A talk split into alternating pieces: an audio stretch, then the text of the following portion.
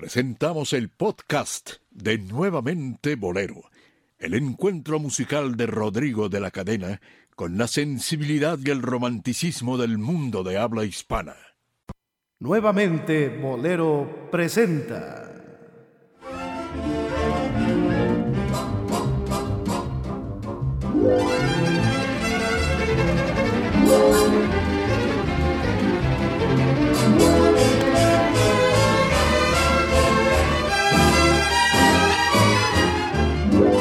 Los bohemios, los bohemios necios.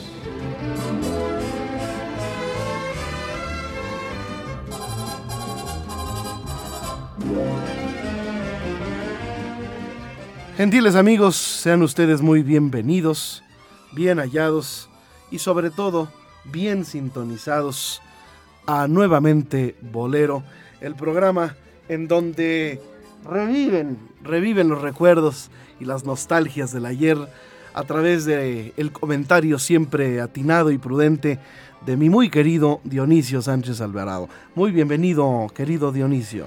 Hola Rodrigo, gracias, gracias amigos que nos están escuchando por estar con nosotros, recordando que la música es el pretexto ideal para que pasemos un rato agradable, escuchemos, recordemos, comentemos y ustedes pueden también aportar mucho a este programa.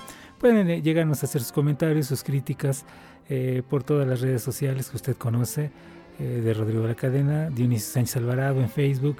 Nos puede hacer en el podcast mismo, puede usted utilizarlo como medio, hacer comentario y nosotros con todo gusto haremos caso a cada una de sus indicaciones, de sus críticas, de sus pues bien dichos comentarios ahí en todas estas redes sociales.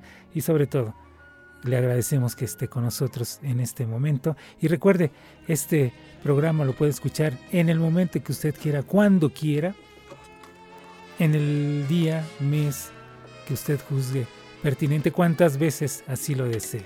Un programa en el cual hoy vamos a comentarles ahí en el espectáculo en el mundo del espectáculo eh, siempre es notorio porque son gente conocida.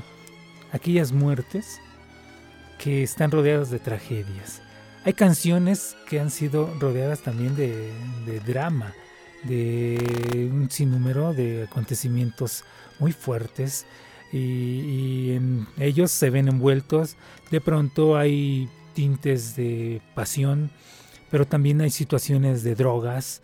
En fin, es un ambiente, el ambiente artístico en el cual todos los excesos son tomados muchas veces para cometer eh, algún delito tan grave como es el homicidio de alguien. ¿no? Es un programa morboso el de, el de esta noche, eh, mi querido Dionisio, y le damos la más cordial bienvenida a nuestra audiencia, a nuestro selecto eh, grupo de, de bohemios empedernidos del cuadrante radiofónico y de nuestras tecnologías eh, a las cuales nos eh, referimos a través del podcast, a través de la multimedia.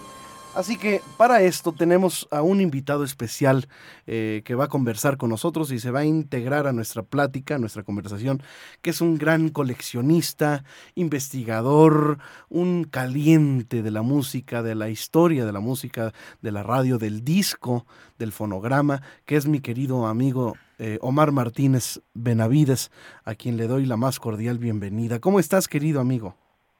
Bien jodido, ¿eh? ¿Por qué? Este, acá un chingo calor, ¿eh? La verdad, está, infame aquí. Es un infierno. Realmente tú, mi querido Rod. Me lo dices por... Pues, digo, estamos vivos, eh, afortunadamente, aguantando vara. Me lo dices porque vives allá en, en, en, en, en Tamaulipas. Sí, claro. Aquí ya sabes que, que la vida no vale nada. ¿En, qué, ¿En qué ciudad de Tamaulipas eh, Ciudad Victoria. Ciudad Victoria. Pues un abrazo hasta Ciudad Victoria. ¿Y cómo ves el tema de esta, de esta, de este programa, mi querido amigo? Pues este es un tema pues muy importante porque generalmente nadie habla de estas cosas. Pero pues hay tragedias tan grandes que, no solamente las cuentan los corridos, sino también que no han sido, este, que han sido este, tapadas por la por la prensa y por todo por todo por todo mundo este, tragedias que, que, se refieren a, grandes eh, cantantes, compositores y artistas. Eh, mi, mi, querido Omar, para, para iniciar, eh, tú eres un gran biógrafo de varios artistas y sé que entre tus predilectos se encuentran Genaro Salinas y María Luisa Landín. Eh, y, Manolita, Riola, y Manolita Riola también. Y también estás haciendo, creo que ya terminaste la página para la...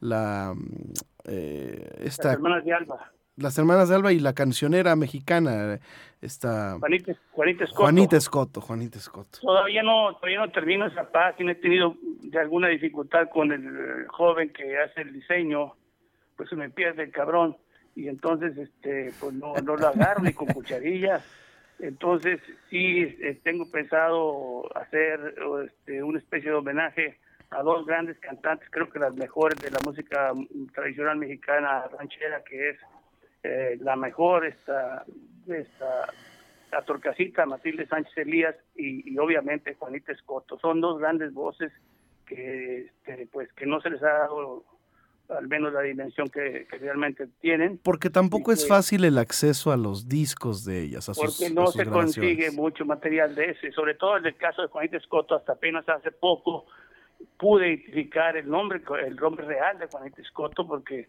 pues hay como 40 que se llaman Juanita Escoto y no tenía nada que ver con la cantante, porque ella tenía otro, el nombre de ella era este, María Juana, este, eh, eh, tenía otro apellido, ¿verdad?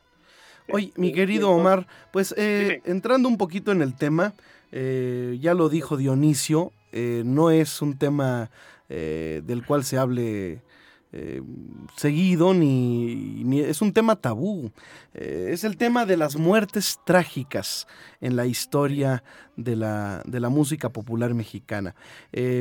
Y ya que hemos mencionado que tú eres un gran fanático y un gran seguidor y un gran coleccionista de la obra de Genaro Salinas, ¿por qué no empezamos por ahí, mi querido amigo? Como tú digas, el Genaro pues es, es fue la mejor voz que se dio en México, mejor tenor que hubo en México, y fatalmente asesinado cruelmente en Caracas el 28 de abril de 57. Fue un crimen atroz por, por, medio, por la dictadura de, del entonces dictador Marcos Pérez Jiménez y de la, de la cuadrilla que tenía ahí de asesinos. Algo, algo muy repetitivo, ¿verdad? En estos días. Bueno, lo estamos viendo, lo estamos viendo. Lamentable la situación de, de nuestro país hermano Venezuela. Así es. Oye, pero ¿qué pasó? ¿Qué hacía, ¿Qué hacía Genaro Salinas en Venezuela? Bueno, pues él había regresado de, Sudamérica porque se fue de México producto de, un, de, un, este, de una campaña de bloqueo que hubo de parte de la nomenclatura de cantantes que tenían el control de las disqueras, el control de todo, y, tuvo que irse de México, lo bloquearon mucho su carrera, en el caso pues de Jorge Negrete, Pedro Vargas, Néstor Mesta, que no lo querían. Porque era muy bueno que era superior a ellos, ¿verdad? Y se fue, a, se fue a Sudamérica, ya estuvo muchos años en, en, Buenos Aires, grabó mucho allá en, Buenos Aires para, para Odeón, con buenas orquestas de Víctor Lister y, varias orquestas muy importantes, Américo Bellotto. Y, y, después este, pues viajó por todo Sudamérica, en Chile, este, en Brasil, este, Venezuela fue muchas veces. Y trágicamente pues fue a morir allá, porque regresa el 52 acá, 51, final del 51 a México, invitado por Mariano Rivera, Rivera Conde, que era el, director artístico de RCA Víctor, y que lo, invita pues a grabar de nuevo. Entonces vino y grabó una serie de temas del folclore sudamericano, donde están Mi Noche Sin Ti, este, Camino Agreste, este, Jugando exactamente esas canciones este, y, y pues todo lo que hacen. Vuelven a, intervenir ahí vuelven a, a, molestar y, se regresan. Se va de México otra vez. Fatalmente pues se va a, Caracas porque allá lo invita este Daniel Santos que estaba allá en ese tiempo. Le dice vente para acá que hay chamba y se fue a, Caracas este, y no tuvo el éxito que se esperaba, porque finalmente pues él ya, su, su voz había, había mermado mucho por, por, el tiempo y por además porque era muy aficionado a, tomar a la bebida, al alcohol.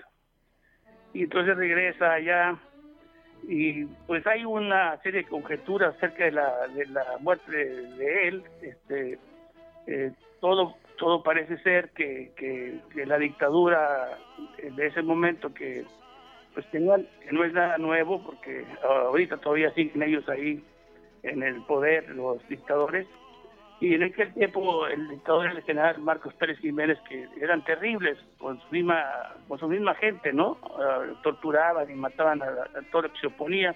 Y Genaro llega allá y pues este, fatalmente se acerca a una persona, a una cantante que había sido este, pues amante de él allá en Sudamérica, en Buenos Aires, y que en ese momento era la esposa del jefe de la policía política del régimen de, régimen dictatorial que era este el eh,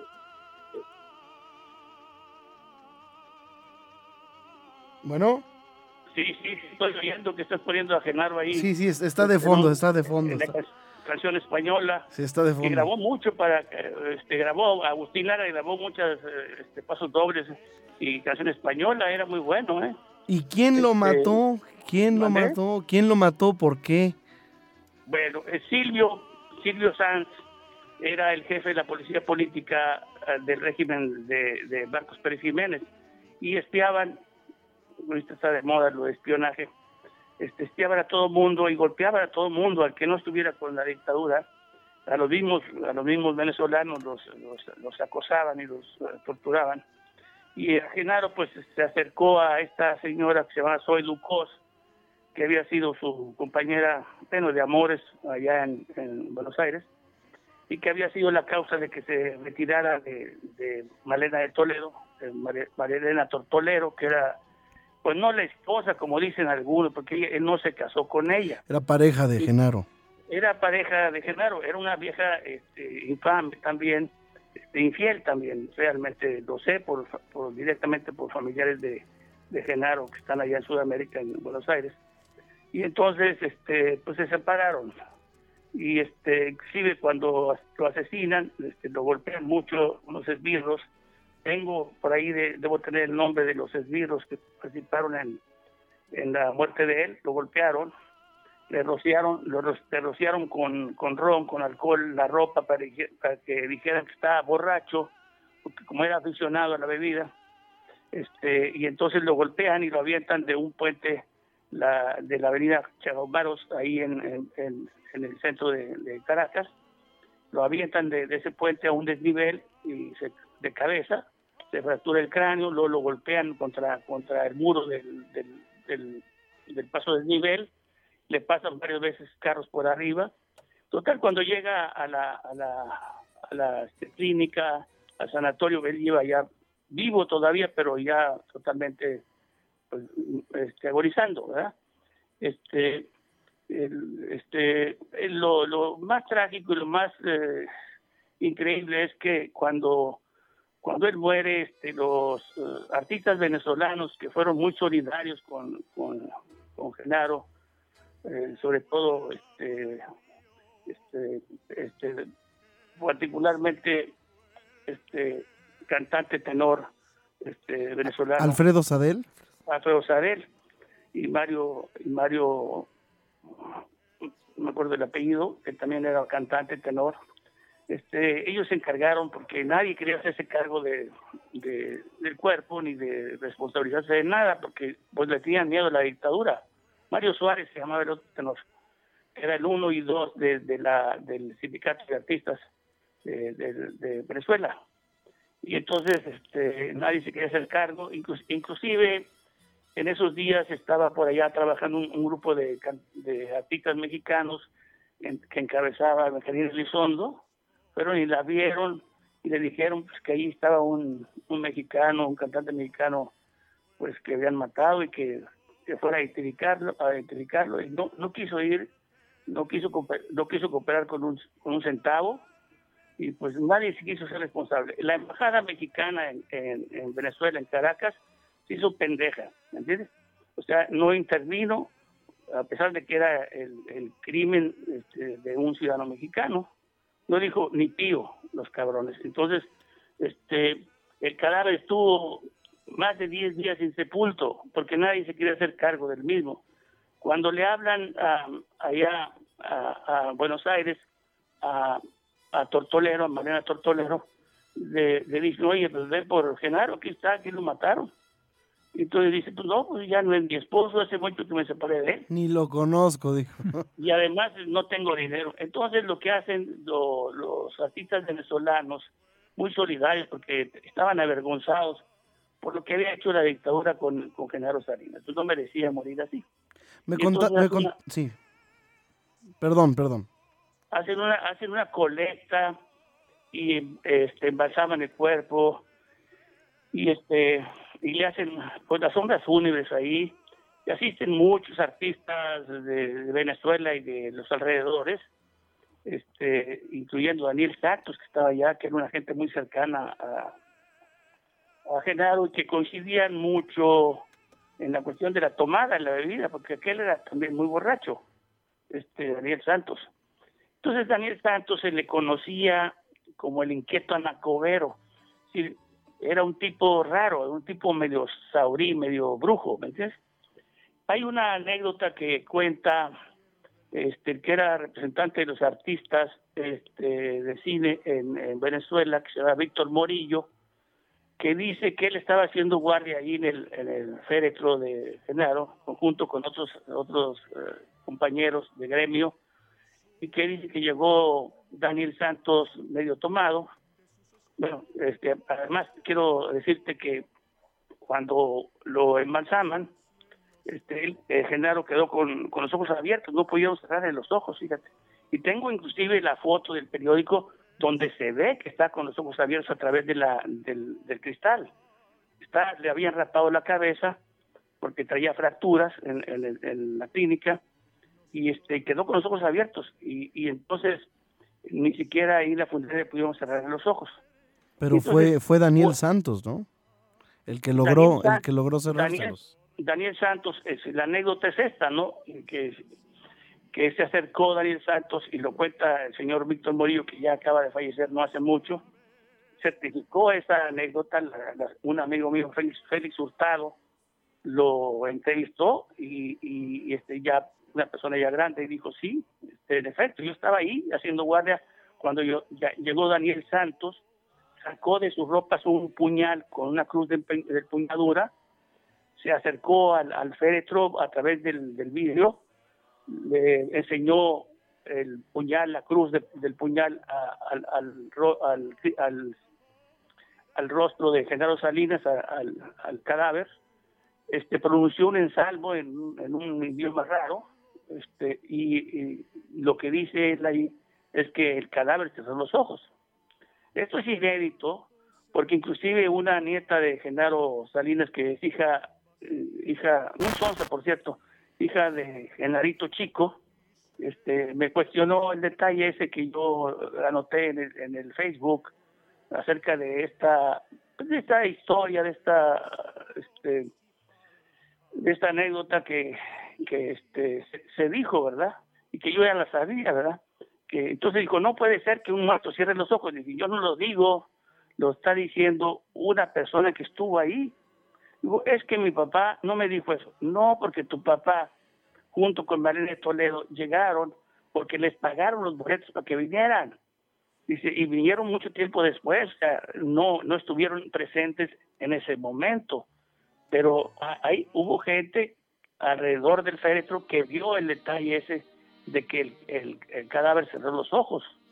No sé. Eh, eh, es impresionante la, Es impresionante, pero bueno, a, Daniel Santos se le tenía por eso, por medio brujo el, el hombre, ¿verdad? Este, era raro. El, ¿Habrá hecho algún tipo de oración, algún tipo de, sí, sí, de conjuro? Brujo, allá en Cuba. Era medio raro el pelado. Este, entonces, este, cerró los ojos. Esa es una de las anécdotas que se cuentan. Entonces, el cadáver estuvo 14 días en sepulto hasta que llegaron, tuvieron, hicieron una colecta para embalsamar el cuerpo, para mandar el dinero a, a Marena de Toledo para que viniera junto con el hijo de Genarito Junior a recoger el cuerpo, porque nadie se quería hacer cargo de él. Entonces es terrible la historia. ¿Dónde, ¿dónde quedó enterrado? ¿Lo enterraron? en el cementerio de la Chacarita, en el Panteón de los Artistas. En una, no, no tiene una cripta individual, está en un, ¿cómo se dice? Compartida. Eh, eh, eh, este, en una, en una pared, ¿me entiendes? Está ahí, ah, este, los restos de Malena y de él, pero no está a nombre de él la, la especie de cripta, sino a nombre de Malena, ¿verdad? Este, ya pues a lo mejor ya no existe nada de huesos de ella, pero ahí están, todavía no se han, no han sido repatriados a su, a su patria, porque aquí nadie le interesa, aquí en, México ni en Tamaulipas, particularmente en Tampico, va a hacer nada por Él era tan pequeño, ¿verdad? Sí, de Tampico, sí. Paisano tuyo. No, pues paisano no, porque yo soy del norte. Es de Tamaulipas, pero yo soy del norte. Los, dos, los dos tamaulipecos al fin. Sí, sí. Oye, oye querido Omar, pues es tremenda esta historia, ¿no, Dionisio? ¿Cómo, cómo termina un, un ídolo del, de la canción como Genaro? Una voz, le decían el tenor de la voz de oro, la voz de oro de la radio. Sí, bueno, aparte también hay dramas tremendos. En México también algo similar sucedió con Juanito Neri que también terminó golpeado, en un cuarto de hotel, irreconocible, todo por cuestiones de, de, drogas y otras cosas más, ¿no? Pero realmente quienes identificaron el cadáver me platicaban, ¿no? Entre, entre la gente que fue ahí y estuvo fue Melón y otros otros de sus amigos que compartían mucho con, con él en la casa de la bandida. Entonces él relataba que fue horrendo ver el cuerpo de, de Juanito cómo lo dejaron todo desfigurado, ¿no? todo golpeado, las manos, en fin, fue muy dramático también la muerte de Juanito. Bueno, no creo que haya muerte que no sea dramática, ¿no? Eh, pero hay maneras horribles, de, horribles de que y trágicas, eh, finales. Eh, muchos artistas terminaron en la miseria, ¿no? Este, a mí me me sorprende mucho la muerte de Guti Cárdenas, por ejemplo, que es, ese fue totalmente inesperado, porque en la cumbre de su carrera eh, un, un, cuate le pone un balazo ¿no? en un pleito en el Salón Bac, aquí en, en el centro histórico de la capital. ¿sí? Oye, Rod, en el caso de Guti Cárdenas, eh, no era un tipo dejado, era un tipo entrón, ¿eh? Quiero que, quiero que sepas, no, no, no, lo mataron así, se, se, tiró de balazo con el, con el Peláez, era un, un par de españoles, lo, más que se habían agarrado porque lo insultaron este, este tipo y entonces estaban eh, peleando y el hermano ya le había disparado al español y el hermano del, del, Peláez este estaba en el vigitorio y sale y le da por la espalda, o sea, lo mató ahí. O sea, pero no era dejado, ¿eh? Era como la chingada también, ¿eh? Sí, era, sí, era, de armas tomar. Era como el caso de... Sí, como el caso de... Tremendo, ¿eh? Para pelear, para pelear también, era muy peleonero. Sí, como el caso también, como lo que sucedió con Chano Pozo, el compositor cubano, que, que dicen que revolucionó una gran parte de la música. Igual sucedió lo mismo, era un tipo que no se dejaba y que estaba muy metido en la santería. Entonces se, se discute mucho si fue por deudas de de sus regalías que él no se dejaba. O sea, él salió de Cuba inclusive porque tuvo muchas peleas, fue golpeado por, por la gente que controlaba los, los derechos de autor y que les robaba a los compositores cubanos. Él también se va de, Cuba por esa situación. Y en Estados Unidos no se dejaba tampoco. Él, él peleaba, discutía lo suyo.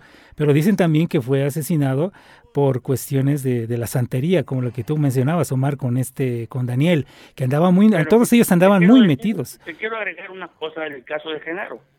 Genaro Salinas, desde joven, era muy afecto a la, tomada, al, alcohol y además peleonero. Fíjate, lo digo porque tengo los elementos. Este, cuando yo entrevisté al, último amigo de Genaro Salinas eh, para construir la biografía de Genaro, porque no había datos reales este, en ninguna parte, entonces él me dijo que había, que la, este, Ordóñez, que él había prestado, este, ya era una, era una persona ya grande, cuando lo entrevisté ya se murió. Me, me, había, me dijo que, que él, que su hermana había sido pues la madrina de, de Lazo, de la boda de, de, Genaro Salinas con la verdadera esposa, la única que tuvo, que se llama María, María Luz Herrera Razo, y que, y que me dijo, me lo dijo, me lo comentó hace muchos años, cuando lo entrevisté, que ese día que llegó este, a la boda, llegó tomado y golpeado, se ha peleado con cinco, Genaro Salinas, con cinco pelados, y llegó golpeado. Entonces yo vine a comprobar esta, esta historia porque tengo las fotos de la boda, tengo dos fotos de la boda donde él está con su esposa, este, y sí, realmente en la foto se ve golpeado el labio hinchado, el pómulo y la frente, se ve golpeado. Sí, era, era peleonero, ¿eh? era, no era dejado, era peleonero y, y pues desafortunadamente pues muy tomador, muy borracho. Igual, igual que, igual que Guti Cárdenas. Mira, aquí tengo los nombres. Se llamaba José Peláez y su hermano Ángel. Se retaron a unas vencidas y ahí comenzó la gresca. Se acusaron de trampa, las diferencias se, se dirimieron a botellazos. Se presume que una botella le dio a un individuo ajeno al pleito y se dice también que el desconocido echó mano de su pistola e hizo varios tiros contra los contendientes. Guti Cárdenas recibió un proyectil que penetró en la cavidad torácica, seguramente directo al corazón. Cayó muerto instantáneamente. Peláez recibió también un tiro y peligra su vida. Testigos de la tragedia describen al autor de los disparos como un tipo alto, delgado, con traje claro y sombrero de carrete. Ya es buscado por la policía. Así decía el, el artículo. Murió a los 27 años de edad a los 27 años de edad, con grandes canciones y en la cumbre de su, de su carrera, ¿no? Grabado. Una gran pérdida. Una gran pérdida. Bueno, pues, pero ahí está también Pedro Infante, ¿no? Que, que muere en un avionazo. Igual que Sí, Carlos, trágico. igual que Carlos. Gardel. Muy trágica la muerte de Pedro Infante y de muchos artistas, hombre, realmente. Es que En no son- caso de- de- no son pocos. Gil, en el caso de Charro Gil, pues también muere trágicamente, fíjate. Muy aficionado también al, al- al alcohol, muy borracho. Entonces estaba, él, él vivía, ya se había separado de Eva Garza mucho tiempo antes y estaba este, viviendo con una cantante de mediano, de mediana, mediana, de, mediana voz, este, y, y este, y, se iba a, este, se llama Cristina Pastor, sí me hicieron varios duetos ellos dos y este y trabajaba en un centro nocturno y él iba a verla siempre al centro nocturno y ahí se, emborrachaba. Y una noche este, estando él ahí pues se emborracha mucho y se, se va al departamento que, en el que vivían ellos dos. Y se iba bien borracho y se, se duerme con el cigarro prendido y se quemó el colchón que era de borra. Y entonces este pues no, encontró la, la, la puerta de los borracho que andaba y del humo, entonces murió por intoxicado por el humo, no no porque se haya quemado. Y ahí fue una muerte también terrible. De, de- Ahorita, ahorita, ahorita que mencionas colchón, me acuerdo de la muerte trágica también de Mr. Fred McDonald, de Fernando Z. Maldonado. de, de Fred McDonald, sí, de, Fernando Zeta también era, era es, lo- los mataron a y a la señora que tenía en ese tiempo porque él fue el, el esposo Fue esposo de María Alma. María Alma. Sí, pero ya, ya, ya, ya había pasado mucho tiempo de eso, ¿no? Ya había pasado, bueno, 55 murió María Alma. Y entonces volvió a casar con una señora, no sé cómo se llamaba, pero... Fer- los Fernando. Fernando Z. Maldonado, el autor de canciones como Payaso, Amor de la Calle, Volver, Volver, y un gran pianista y director artístico, pero lo, lo, lo asesinaron en su cama. En su casa, con- junto con la señora, sí. Junto con la señora entraron dos asaltantes y, y lo mataron a, a- a puñaladas. Y a Severo Mirón, Al autor de Como un perro.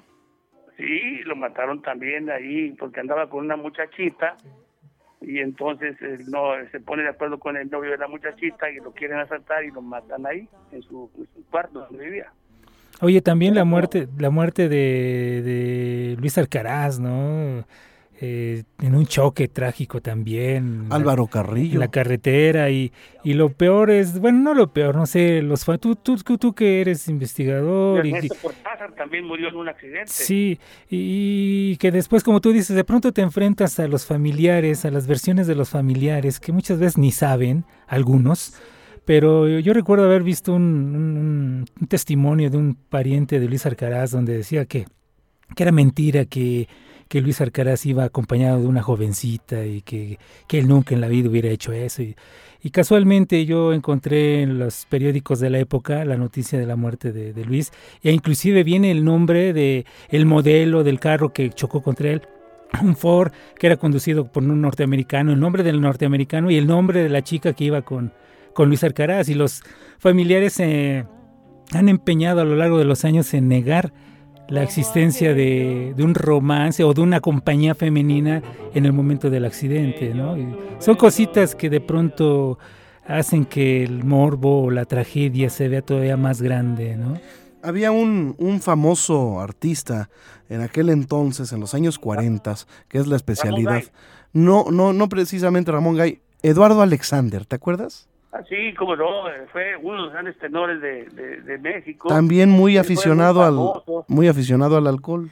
Muy pedo, sí, era muy pedo. Él trabajaba, fíjate ahí en el Moro, fíjate ahí cantaba por por porque le dieran unos centavos ahí, porque lo corrió Mariano Rivera de, de ahí de, de Recia Víctor, porque llegaba borracho.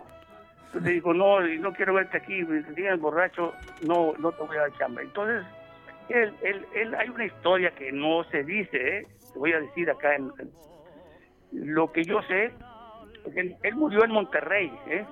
bien jodido bien jodido este pero hay una historia que dice que violó a una jovencita y que estuvo muchos años en la cárcel allá en México ¿eh? y eso no no no está muy claro eso esa historia que cuenta el de Alexander yo en los setentas eh, visitaba yo una cantina allá en Monterrey, como estaba yo estudiando en Monterrey, y el cantinero, una cantina famosa, me, le pregunté yo sobre Eduardo Alexander y me dijo, sí, sí, aquí venía. Y cantaba, cantaba por una cerveza. Fíjate hasta dónde llegó Eduardo Alexander. Y murió, pues, enfermo, ¿me entiendes? Enfermo, no, no, no, no. pero creo que le dio varias oportunidades Mariano Rivera Conde.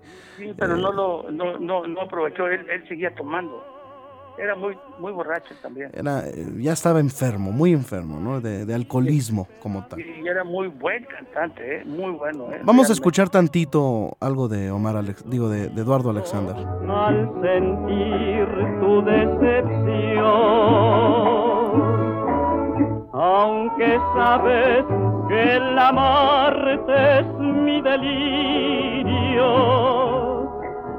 Tú te burlas y no tienes Oye, Dionisio, una de las voces clásicas, ¿no? De, de los años 40, ¿no? Así, era el estilo, pero él tenía su sello, tenía, y tuvo muy buenas canciones, ¿no? Eduardo Alexander. Eh, por la cruz, será por, eso. no eh, puedo aborrecerte. Este, no pido más, 10 años.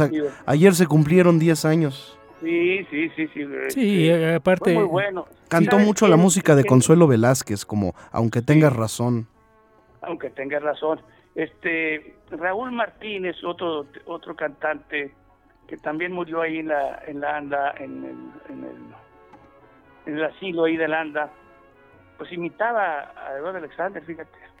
¿Qué ibas a decir tú, Dionisio? Acerca de los suicidios, Omar, también aquel muy reconocido el caso de, de Lucha Reyes, de, mucha gente, aparte de, las muertes trágicas en accidente, las muertes trágicas por suicidio también. ¿no?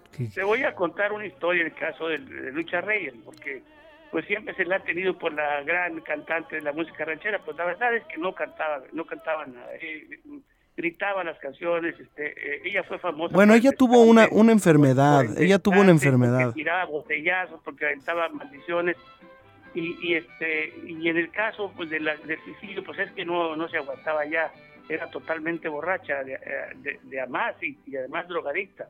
Sí, este, drogadicta. te lo digo por esto, mira, este, hace unos, hace una, unos días eh, tuve una plática con, con, la hija de Silverio Pérez, este, el, gran torero mexicano. Del faraón.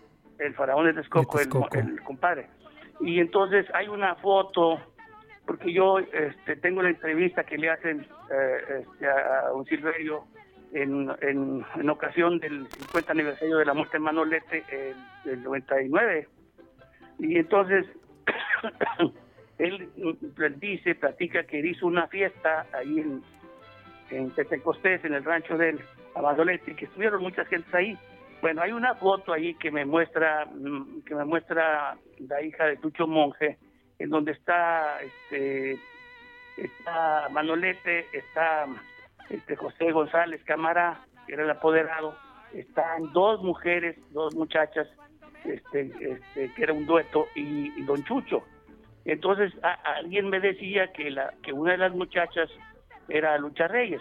Entonces yo le aclaré que no era posible, que no era cierto, porque este Manolete viene a México por primera vez, el, llega por primera vez a México el 25 de noviembre del 45 y, y, y toma la alternativa en el, en el, toreo, de, el toreo de la Condesa con Silverio y, este, Velázquez este el, este, el 9 de diciembre. Entonces, digo, este María, esta Lucha Reyes se suicidó en, en junio del, del 44. Quiere decir, no, pudo haber estado en esa fiesta que, que le hizo Silverio a, a Manolete. Y ahí tengo yo la película. ¿eh? Sí, ahí hay esta película de eso, hay película de eso, existe la película, sí, yo la he visto. y no... Tengo la película, tengo inclusive este la, la voz de Manolete donde está cantando un fragmento de, de la canción de Chicho Monge, La Feria de las Flores. Y luego un, fragmento también donde cantan a dueto, a dúo, Silverio y Manolete, que es un, un, documento muy raro y que, que, que, este, que inclusive este el, Jacobo, que era un taurino de primera, mm, dijo en alguna vez en una entrevista que él tenía esa grabación, pero nunca la exhibió. Bueno, pues yo la tengo y se la mandé a la, a la, a la, hija, a la hija de Silverio. Este, hay muchos detalles ahí en, cuanto a las muertes, ¿no? De, de está, el caso, está el caso de Luis Pesaldaña, que era un tenorino muy famoso y muy buena voz que era el intérprete favorito de Gabriel Ruiz, y que adolecían del mismo mal, ¿ya? ¿Cuál? Adolecían de, la misma enfermedad, ¿me entiendes? Entonces, este, ahí fue un, crimen muy muy terrible, en el caso de Luis Petaldaña. Ya di la enfermedad, ¿no? Lo asesinaron a puñaladas el, el novio, el mayate, es muy triste la historia esa de Luis que era muy buen cantante. A ver, eh, él, él era intérprete de Gabriel Ruiz.